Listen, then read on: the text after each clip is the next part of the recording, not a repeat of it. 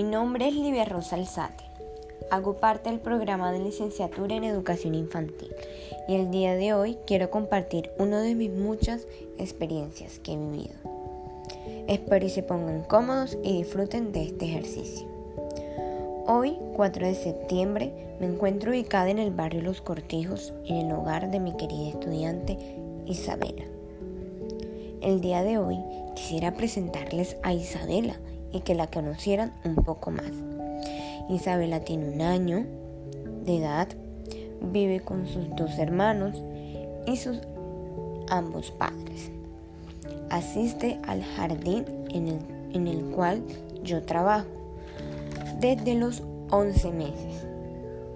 Allí ella disfruta de juegos, de la música y de las actividades que realiza con su Miss. A pesar de su corta edad, Isabela no demuestra un apego fuerte hacia sus padres y ella logra entretenerse a pesar de la ausencia de ellos, ya que ella nunca llora al momento en que es dejada en el jardín.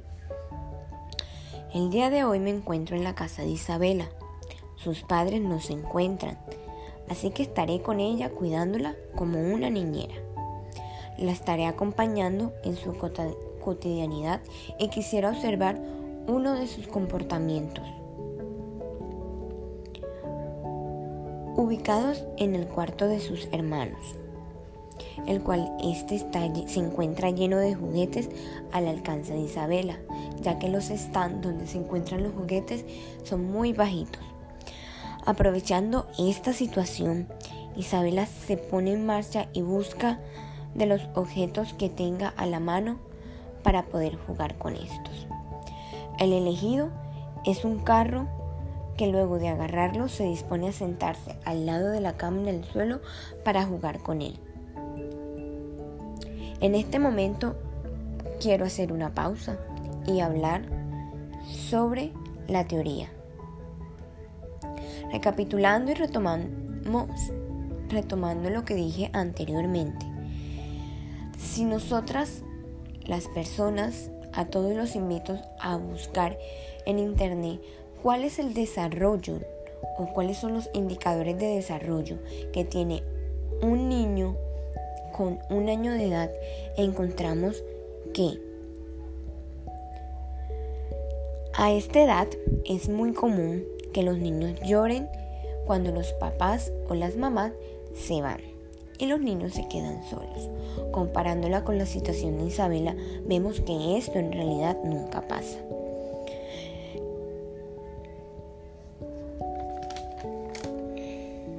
Ni cuando los padres la dejan en el jardín o como el día de hoy, que la dejaron solita conmigo en casa junto a sus hermanos.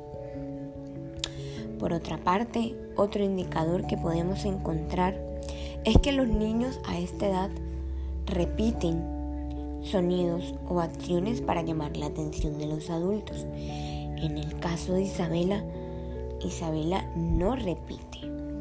Isabela ya es capaz de decir palabras o llamar a las cosas por su nombre. En el caso cuando ella quiere agua, fácilmente dice agua, pide jugo, dice adiós, dice gracias. Cuando algo no le gusta, dice muy claramente no o sí. Esto nos lleva a concluir el la diferencia que hay entre el desarrollo que tiene Isabela frente a los indicadores del desarrollo infantil. Volvemos al cuarto con Isabela.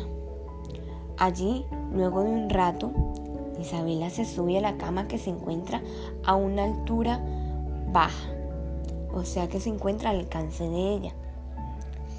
Y ella, muy quietecita, se dispone a ver televisión junto a sus hermanos. Y con respecto a lo dicho anterior, podemos decir que el desarrollo de los niños se puede evidenciar que es un proceso que no se da al mismo ritmo.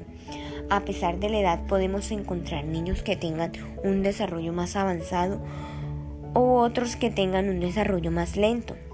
Pero a pesar de eso, siempre debemos dar el acompañamiento necesario para poder lograr ese desarrollo integral que nosotras como licenciada queremos lograr.